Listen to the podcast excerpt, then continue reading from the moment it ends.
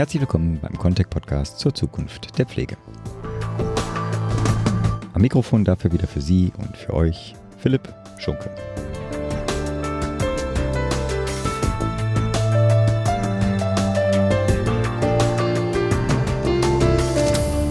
Heute wollen wir uns dem Thema Robotik in der Pflege nähern. Dafür sprechen wir mit Frau Professor Barbara Klein. Sie lehrt an der Frankfurt University of Applied Sciences und ist unter vielen anderen Funktionen Sprecherin des Forschungszentrums Future Aging und ist die Studiengangsleitung für den interdisziplinären Masterstudiengang Barrierefreie Systeme. Wir sprechen heute konkret über eine Publikation der Stiftung Münch Robotik in der Gesundheitswirtschaft. Das Buch versteht sich als Anregung für die Akteure des Gesundheitswesens, um Vorstellungen und Ideen für den zukünftigen Einsatz von Robotik zu finden. Unser Fokus heute natürlich die Anregung für die Akteure der Pflege. Wir fast immer bei diesem Thema allerdings in einem besonderen Maße stehen im Hintergrund natürlich die demografischen Veränderungen unserer Gesellschaft und dem daraus resultierenden Fachkräftemangel in der Pflege bei natürlich auch immer wieder neu gesagt gleichzeitig steigender Nachfrage. Dies gehört inzwischen ja auch zu den bedeutendsten und wohl auch am meisten diskutierten Herausforderungen der Sozial- und Gesundheitspolitik der vergangenen Jahre. Vielleicht fast zwangsläufig wird regelmäßig deswegen ja auch auf das Potenzial technischer Assistenzsysteme bis eben hin zum Pflegeroboter hingewiesen. Mit Frau Professor Klein spreche ich heute darüber, wie es um diese Lösung steht, was sich noch entwickelt, aber auch was schon vielleicht Einzug in den Pflegealltag genommen hat, wo vielleicht aber auch die größten Potenziale liegen. Damit aber ohne weitere Vorrede für Sie und für euch zum Gespräch mit Frau Professor Klein von der Frankfurt University of Applied Sciences. Frau Professor Klein, Robotik in der Pflege ist ja ein relativ weites Feld und ich würde auch unterstellen, dass damit viele Missverständnisse verbunden sind. Vielleicht holen Sie unsere Hörerinnen und mich auch erstmal ab. Worüber wird denn in der Branche überhaupt gesprochen? Was für Produkte sind auf dem Markt? Was ist der Iststand zur Robotik in der Pflege? Ja, also es wird sehr, sehr, sehr viel dazu geforscht. Es gibt auch schon eine ganze Reihe von Prototypen. Allerdings ist im Moment das Angebot an kaufbaren robotischen Systeme relativ überschaubar. Wir haben einmal also gerade Produkte, die die Pflege unterstützen. Was es gibt, sind sogenannte Logistikroboter im Krankenhausbereich. Es gibt eine ganze Reihe von Modellprojekten, die beispielsweise ist ganz interessant, da wird so eine Art intelligenter Pflegewagen wurde entwickelt, der die Pflege unterstützen kann, ist aber bislang noch kein Produkt. Was wir jetzt sehen, ist, dass schon ein oder zwei Systeme hin zu einem Produkt und auch als Produkt gibt, wo der Roboter im Gebäude fahren kann, einen Arm hat und dann entsprechende Unterstützungsmöglichkeiten programmiert werden können. Was im Moment auch sehr viel durch die Presse geht, das ist der humanoide Roboter Pepper mhm. von Aldebaran und Softbank. Das ist ein ganz interessanter Roboter, der in Europa überwiegend als Forschungsplattform verkauft wird und für den im Moment unterschiedliche Hochschulen, zum Teil auch Firmen Anwendungen entwickeln, dass er beispielsweise in der Altenhilfe oder auch in der Behindertenhilfe eingesetzt werden kann. Hm, da haben wir auch Projekte dazu mit Studierenden zusammen, beispielsweise hm, bei uns an der Hochschule in Frankfurt im Masterstudiengang Barrierefreie Systeme oder auch übergreifend da können alle Studierende, die im Bachelor sind, teilnehmen.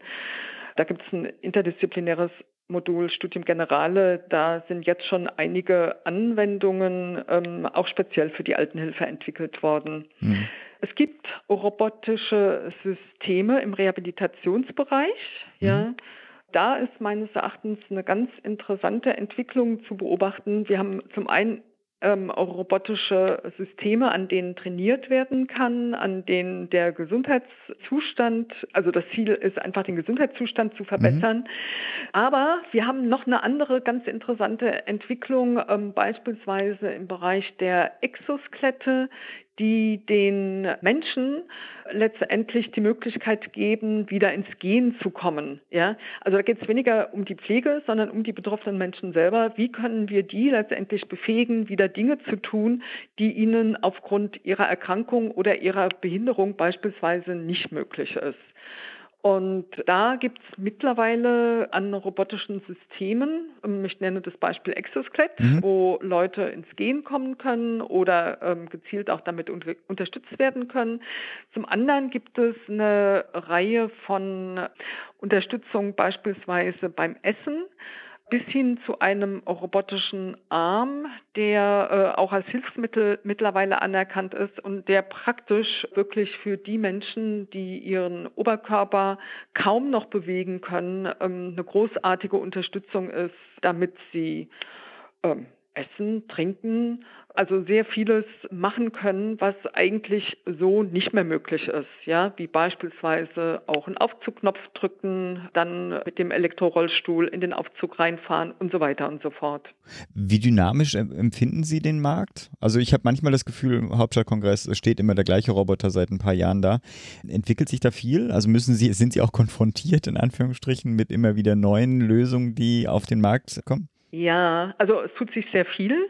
Ich bin jetzt seit kurzem Gastprofessorin an der Osaka University in Japan und wenn ich dann da bin, versuche ich auch dort immer so ein bisschen was wie so eine kleine Bestandsaufnahme zu machen. Wie weit ist man dort schon? Was gibt es dort schon an Produkten? Und da gibt es einige Produkte, die sind hier bei uns im Moment noch nicht verfügbar. Also hier in Europa wird auch an Exoskeletten für Pflegekräfte gearbeitet. Ja. Dort gibt es aber schon kommerziell erhältliche Produkte.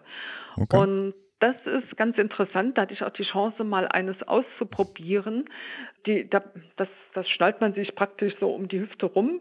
Über einen Sensor werden die jedes Mal, wenn man in die Bewegung kommt, also wenn man geht, mhm. löst das Hirn einen Impuls aus. Ja? Und diesen Impuls kann man letztendlich von äh, der Wirbelsäule vom Rückenmark ablesen über die Sensorik. Und das heißt, man bekommt drei Sensoren auf den Rücken, man schnallt sich dieses Gerät um und macht ein paar Turnübungen, also geht ein bisschen in die Hocke, ähm, tut so, als ob man was heben würde. Und dann lernt das Gerät einen innerhalb von fünf Minuten so weit kennen, dass, es, dass man dann bei pflegerischen Aktivitäten unterstützt werden kann. Und das Kein ist natürlich genial spannend. Mhm. Sie, sie nehmen, holen mich ja persönlich äh, sofort dabei ab. Ich bin ja so ein Science-Fiction-Fan. Ich kann mir das sehr gut vorstellen. Wir haben ja in Deutschland von meiner Wahrnehmung aus ein viel früheres Problem. Stichwort Akzeptanz von technischen Lösungen. Ich habe mich im Vorfeld äh, dieses Gesprächs mit einem Berater der Contec ausgetauscht, mit Michael Uhlig. Der berichtet aus einem Arbeitskreis Telemedizin und Telematik, den er in der AG Geriatrie und Pflege der Deutschen Diabetesgesellschaft mit begleitet ich nenne es mal Wertediskussion, die da stattfindet, nämlich das, was soll von Technik übernommen werden und was soll persönliche Dienstleistungen bleiben in Zukunft. Er berichtet, dass gerade die praxisnahen Vertreter der Sozialwirtschaft, also die für die, die Fachkräfte ja gerade ein knappes Gut sind und die eine Entlastung durch Technik ja gegebenenfalls am ehesten bräuchten, überwiegend skeptisch eigentlich der Robotik gegenüberstehen. Wie kann man sich dieser Frage nähern, der Akzeptanz und wo soll vielleicht auch die Grenze sein für technische Lösungen? Ja, also Akzeptanz ist ein ganz, ganz, ganz wichtiges Thema. Ja, das ist ja generell bei sämtlichen Veränderungen, wenn neue Produkte kommen, die irgendetwas verändern, mhm. ist ja immer so eine ganz große Fragestellung, wird das eigentlich akzeptiert? Und wir forschen und arbeiten dazu. Wir binden das auch in unseren Studiengang, in unseren interdisziplinären Masterstudiengang barrierefreie Systeme ein.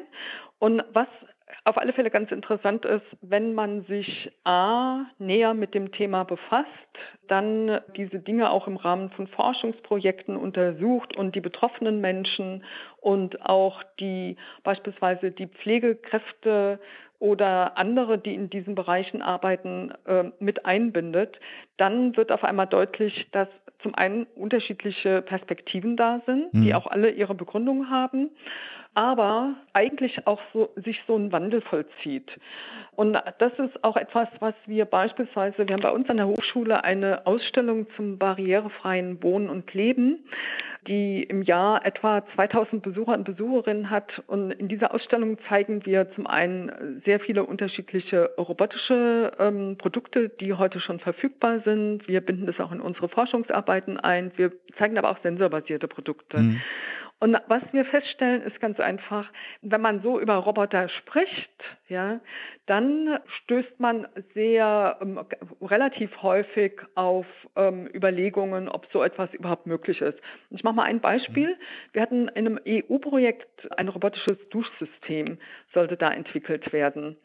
Und wir wollten von Anfang an, dieses Duschsystem sollte für ältere Menschen, für Menschen mit äh, Funktionseinschränkungen ähm, ist es gedacht. Und wir haben praktisch von Anfang an die Menschen mit einbezogen in die Entwicklung, unter anderem in Form von Interviews, von äh, Fokusgruppen und haben letztendlich dann auch immer gezeigt, wie sieht beispielsweise das Produkt aus oder wie könnte das aussehen. Mhm. Und dann haben wir festgestellt, die Sprache spielt auch eine ganz große Rolle. Wenn man Beispiel, also am Anfang, wir hatten den Fragebogen entwickelt, haben die ersten Interviews gemacht und haben gesagt, damals haben wir noch gesagt, ein Duschroboter. Und dann war so die erste Reaktion, um Gottes Willen, so ein Blechmännle will ich nicht. Mhm. Ja? Dieses robotische Duschsystem besteht allerdings aus einem Sitz, der automatisch in die Duschkabine reinfährt. Er besteht aus einem ähm, Duscharm, der mit einer robotischen Technik hinterlegt ist und verschiedenen Bedienmöglichkeiten. Ja, das war das System. Mhm. Haben wir gleich von Anfang an gesagt, aber Duschroboter war einfach das falsche Wort dafür gewesen. Und wir haben es dann umbenannt in robotisches Duschsystem. Und da war einmal der Zugang und der Blick auf die Technik nochmal ein ganz anderer gewesen. Und wir haben die verschiedenen Mockups, also letztendlich versucht man da das Produkt nachzubauen, aber es funktioniert noch nicht. Und das haben wir dann immer in die Fokusgruppen mit reingebracht und haben einfach festgestellt, dass die Leute uns da ganz tolle Resonanz dazu geben. Ja? Und dass man, wenn es um Akzeptanz geht, sich letztendlich auch darüber im Klar werden muss, dass die Rollen, die Betroffene haben, die haben andere Wünsche, die wollen ihre mhm. Selbstständigkeit, die wollen ihre Autonomie haben, die gehen eigentlich davon aus, wenn ein Produkt auf den Markt kommt, dann funktioniert das und dann ist es sicher und dann kann man es gut bedienen. Mhm die Pflegefachkräfte und Pflegekräfte, die haben nochmal eine ganz andere Rolle. Jetzt gerade auch beim Duschen äh, und beim Waschen ist es ja nicht so, dass es darum geht, jetzt den Menschen zu waschen, ja, sondern es geht ja letztendlich auch ganz häufig wurde genannt, gerade in der ambulanten Pflege ist das ein Anlass für die Leute überhaupt in die Kommunikation zu kommen, weil da kommt manchmal einen ganzen Tag kein Mensch vorbei. Dann hat das aber auch nochmal eine ganz andere Funktion, dieser pflegerische Prozess. Und zwar, äh, hier geht es auch darum, dass man Ressourcen fördert. Ja? Was kann der pflegebedürftige Mensch eigentlich noch alles machen? Und wie kann ich die Person dazu motivieren, das, was sie kann, auch noch weiter zu machen und sich nicht einfach bedienen zu lassen? Ja?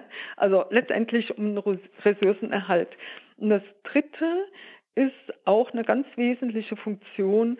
In dem Waschprozess selber beobachtet man ja den Menschen. Und man sieht, gibt es da eine Hautveränderung, bewegt sich die Person anders, braucht man da vielleicht nochmal eine medizinische Unterstützung und so weiter und so fort. Ja?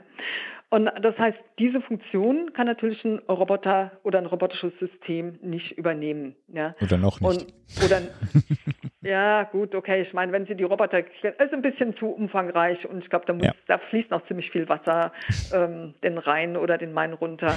Ähm, die Spree. Bevor, äh, ah ja, die Spree, genau. Wir sind jetzt direkt auch schon bei der nächsten Frage angekommen. Das war eine gute Überleitung. Und zwar geht es um Hürden für den Einsatz robotischer Lösungen im, äh, in der Pflege. Also ein Beispiel hatten Sie ja gerade genannt, dass allein schon kommunikativ das Wort Robotik oder Pflegeroboter schon äh, zu Widerständen führen kann. Welche weiteren Hürden oder welche weiteren Barrieren sehen Sie für den Einsatz robotischer Lösungen für Pflegekräfte, aber auch für pflegende Angehörige oder Pflegebedürftige selber? Ja, also neben der Sprache, die eine Rolle spielt, spielt natürlich auch das fehlende Wissen eine Rolle. Ja. Und ähm, da kann ich eigentlich auch nur plädieren. Und äh, ich weiß, dass es jetzt mittlerweile verschiedene Hochschulen, auch viel, viele verschiedene Kommunen angehen, dass äh, man praktisch Orte braucht, an denen die Leute sich die Technik auch anschauen können, um ganz einfach wirklich zu begreifen, was machen diese Dinger, also ich fange an mit dem Hausnotruf, ja, ist ja eine uralte Technologie, die jetzt mit neuen sensorbasierten Produkten, also man hat das Gefühl, jeden Tag kommt was anderes auf den Markt.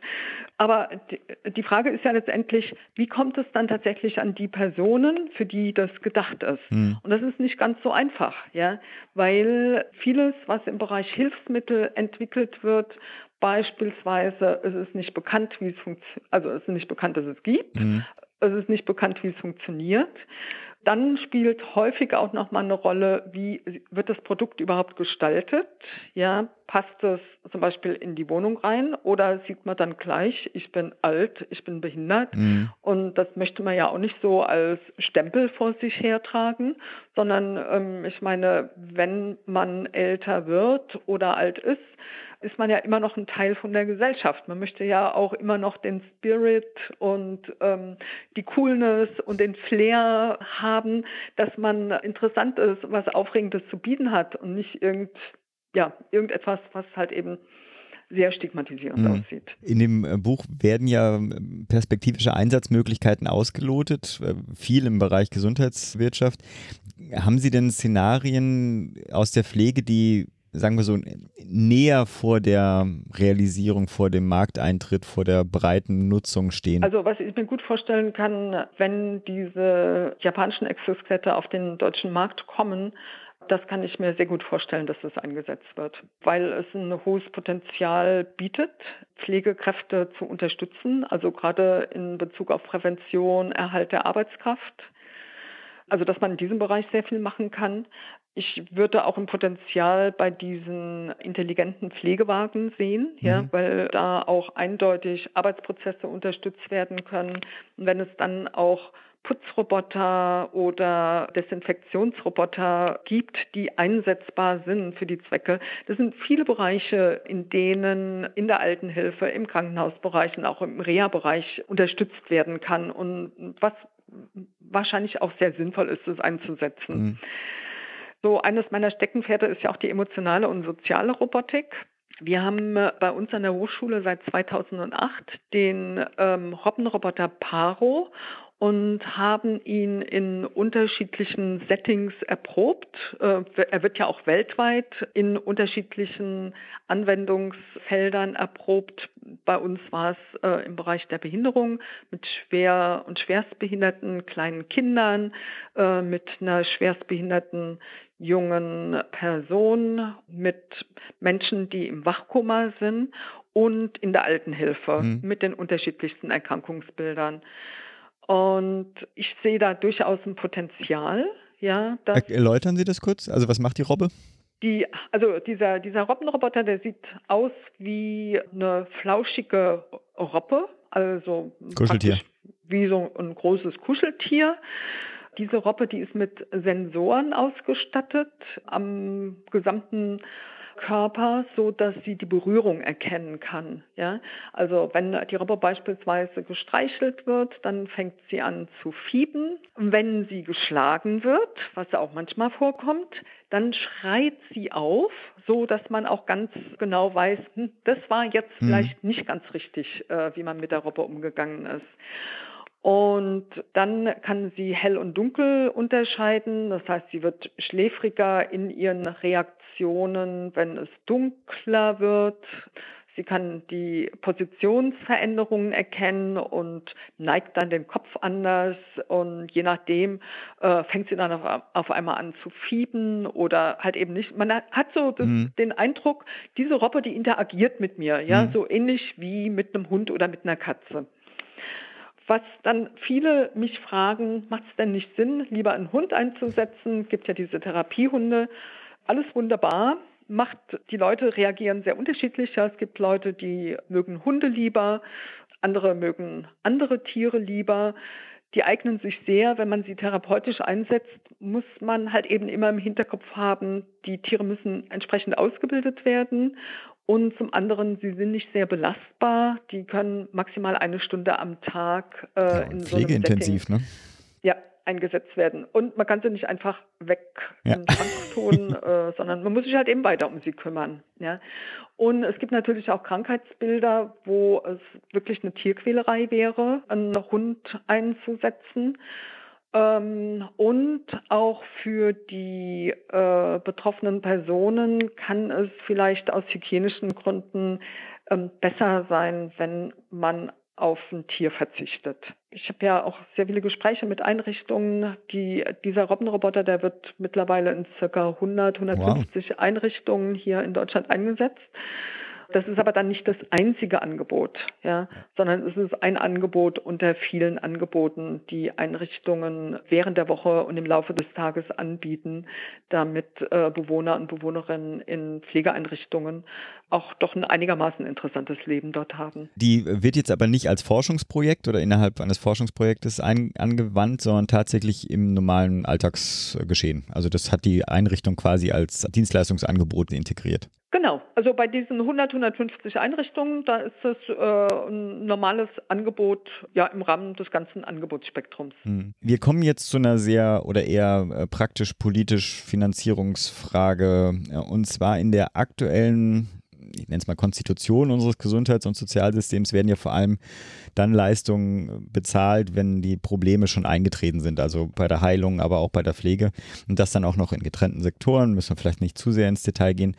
Die Robotik setzt sich ja auch vor allem dann durch, wenn äh, das bisherige Tun, gerade auch in dem äh, Bereich Medizin, optimiert wird, professionalisiert wird und Risikofaktoren äh, vielleicht auch vermieden werden. Gerade die Publikation geht ja ziemlich viel auf äh, medizinische Sachen, spezialisierte Chirurgie etc. ein. Wenn es darum geht, Stärkung der Prävention, Erhalt des Gesundheitszustandes, Sie hatten ja so ein bisschen das Exoskelett ja auch im Reha-Bereich dann auch schon erwähnt aber auch da Stärkung der Selbstständigkeit ist ja, gibt es ja noch relativ wenig ökonomische Anreize oder zumindest immer die Frage, wer bezahlt das denn überhaupt? Der ganze Bereich AL ist ja, äh, ist ja ein Thema, der teilweise vielleicht auch noch von Privatinteressen ähm, gefördert werden könnte. Also älter werdenden Menschen, die versuchen, im, im häuslichen Setting zu, äh, zu bleiben und das Pflegeheim noch lange hinauszuzögern. Jetzt ist natürlich irgendwie die ganze Finanzierungsumstellung unseres Systems eher unwahrscheinlich. Wie können wir es denn trotzdem schaffen, hier schrittweise voranzukommen? Ja, also das muss man natürlich auch wieder sehr differenziert betrachten. Wenn es um die betroffenen Personen geht, haben wir ja einmal die Möglichkeit über das SGB V, also über die Krankenversicherung, äh, Hilfsmittel verordnet zu bekommen. Und dein Hausnotruf, das wäre dann die Pflegeversicherung. Da gibt es ja eine Pauschale von 25 Euro, glaube ich, ist im Moment der Betrag im Monat. Und die Hausnotrufanbieter decken mit diesem Betrag quasi so eine Art Basisservice ab. Das heißt, man bekommt den Hausnotruf. Dahinter steht dann ein Dienst, der rund um die Uhr den Notruf annimmt und entsprechende Aktionen auslösen kann. Der Hausnotruf ist trotzdem nicht der Verkaufsschlager. Ja, und wir haben beispielsweise äh, im Rahmen von einem Forschungsprojekt, das im Rahmen der Hessischen Exzellenzinitiative Löwe gefördert wurde, herausbekommen, dass Leute sehr wohl bereit sind, auch selber dieses Geld in die Hand zu nehmen und es nicht unbedingt über die Pflegeversicherung bezahlt wird. Aber das Riesenproblem ist, die Leute tragen den Hausnotruf nicht regelmäßig mhm. oder sie scheuen sich auch davor zu drücken. Beispielsweise, weil sie denken, ich möchte die Person jetzt nicht belasten. Oder häufig passieren Notfälle, wenn Menschen nachts auf der Toilette sind. Denken sie, ich warte lieber bis morgen mhm. oder ich mhm. möchte so nicht gesehen werden. Oder man denkt, hups, die Wohnung ist so unordentlich, da warte ich mal, ob ich das nicht lieber selber auf die Beine bekomme. Das sind alles so Faktoren, mhm. die da eine Rolle spielen und die letztendlich von den Dienstleistungsanbietern aufgegriffen werden müssen, damit die Leute auch regelmäßig daran erinnert werden, A, den regelmäßig zu benutzen, dass es völlig normal ist, dass solche Situationen auftreten und so weiter und so fort. Vielleicht fehlt der Coolheitsfaktor? Also ich überlege jetzt genau. gerade der, der, die Apple Watch Die Apple Watch macht das ja in gewisser Weise mit dem Fallsensor und ruft ja dann auch im Zweifelsfall den Notarzt an. Genau, genau, genau. Also da, da kriegen wir im Moment eine ganz schöne Konkurrenz auch in Bezug auf den Hausnotruf. Es ist nicht nur die Apple Watch beispielsweise, äh, die man dann vielleicht auch zu Hause anzieht, sondern Systeme wie Alexa, mhm. mit der man ja auch äh, sprachgesteuert einen Telefonanruf auslösen kann. Ja, also das äh, ist natürlich alles sehr bedenklich in Bezug auf Datenschutz und Datensicherheit. Aber über unsere Ausstellung Barrierefreies Wohnen und Leben sind wir natürlich sehr intensiv mit den Besuch im Austausch mit den Besucher und Besucherinnen. Und gerade wenn schwere und schwerste Funktionseinschränkungen vorhanden sind, sagen die Leute, da ist mir der Nutzen den ich durch das System habe, höher. Mhm. Ich bewerte das höher als den Schutz meiner Daten. Wie ist es denn mit den robotischen Systemen, die ja dann häufiger eine höhere Investitionslast mit sich bringen würden? Könnte man da vielleicht auch die Wohnungswirtschaft mit in Verantwortung ziehen? Ja, ja, oder andere. Na gut, ich meine, die Frage ist ja, ähm, was für ein robotisches System hat man? Wenn es im Bereich Hilfsmittel und Pflegehilfsmittel ist, dann ist es ja etwas, was über die Krankenversicherung bzw. Pflegeversicherung abgedeckt wird. Und so Systeme wie Exoskelette oder beispielsweise robotische äh, Arme, robotische Ess- und Trinkhilfen ist ein Bestandteil des Hilfsmittelkatalogs. Ja? Mhm. Also das kann verordnet werden. Wenn es darum geht, dass beispielsweise der Roboter Paro, mhm. ja, ist ein Roboter, der kostet, vor ein paar Jahren hat er 5000 Euro gekostet und ist für die meisten Pflegeeinrichtungen viel zu teuer, um ihn sich so anzuschaffen. Was die dann in der Regel machen, entweder sie haben eine Stiftung, mit der sie kooperieren, oder sie versuchen irgendwie ein Fundraising zu machen und dann praktisch über solche Gelder letztendlich einen Roboter, also diesen Robbenroboter mhm. anzuschaffen. Dann ist natürlich bei im Bereich Logistik gibt es ja auch Logistikroboter. Das ist sicherlich ein Bereich, da muss man sich die Investitionen anschauen. Ja. Okay. Und ähm, gibt es da vielleicht äh, Fördermöglichkeiten? Aber dass es so, sag mal, mal eine Aufstellung gibt, ähm, das ist der Roboter, das ist die Möglichkeit, ihn zu finanzieren, das gibt es leider nicht. Mhm. Persönlich werde ich das sowieso mir vornehmen, falls ich in, in der Gegend bin, mal die Ausstellung zu besuchen. Ich glaube tatsächlich, der innere Widerstand oder die inneren Ängste, die vielleicht bestehen, werden vielleicht dadurch tatsächlich am besten behoben, indem man einfach mal vor Ort sieht, wie das denn äh, in Realität gestaltet ist und wie das, wie das funktioniert.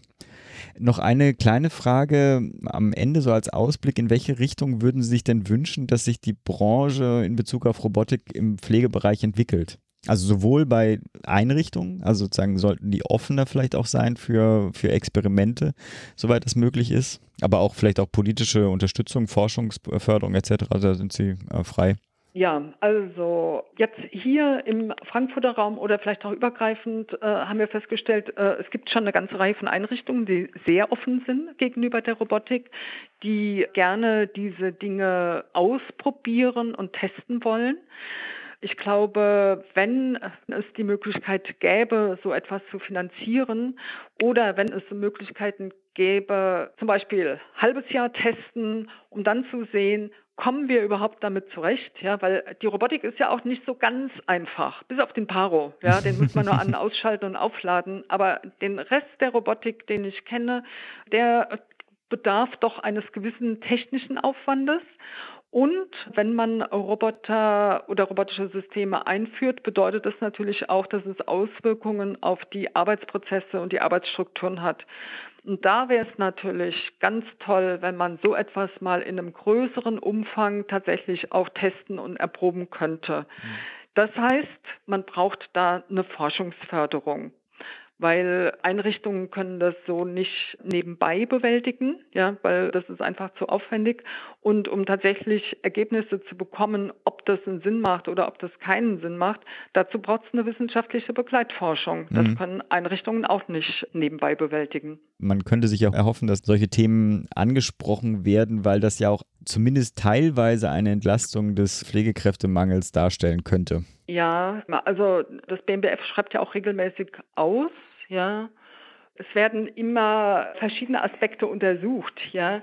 Nur, dass dann jetzt, äh, sagen wir mal, so etwas wie eine große Vergleichsstudie gemacht wird über einen längeren Zeitraum, das ist, glaube ich, bislang noch nicht bewilligt worden. Mhm. Wäre ja spannend, also auch tatsächlich, welches System auch immer, ähm, führt es zu, was weiß ich, weniger Arbeitsausfällen im, äh, von, von Pflegekräften aufgrund der geringeren Belastung. Stichwort Exoskelett, ja.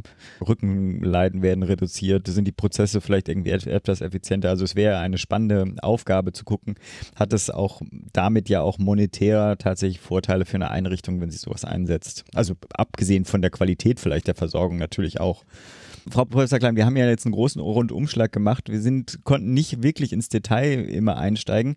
Haben Sie noch eine Ergänzung? Persönlich denke ich, ist es ganz wichtig, dass man in diesem Bereich entsprechend qualifiziert. Wir machen das ja mit einem relativ breit angelegten Ansatz bei uns an der Hochschule.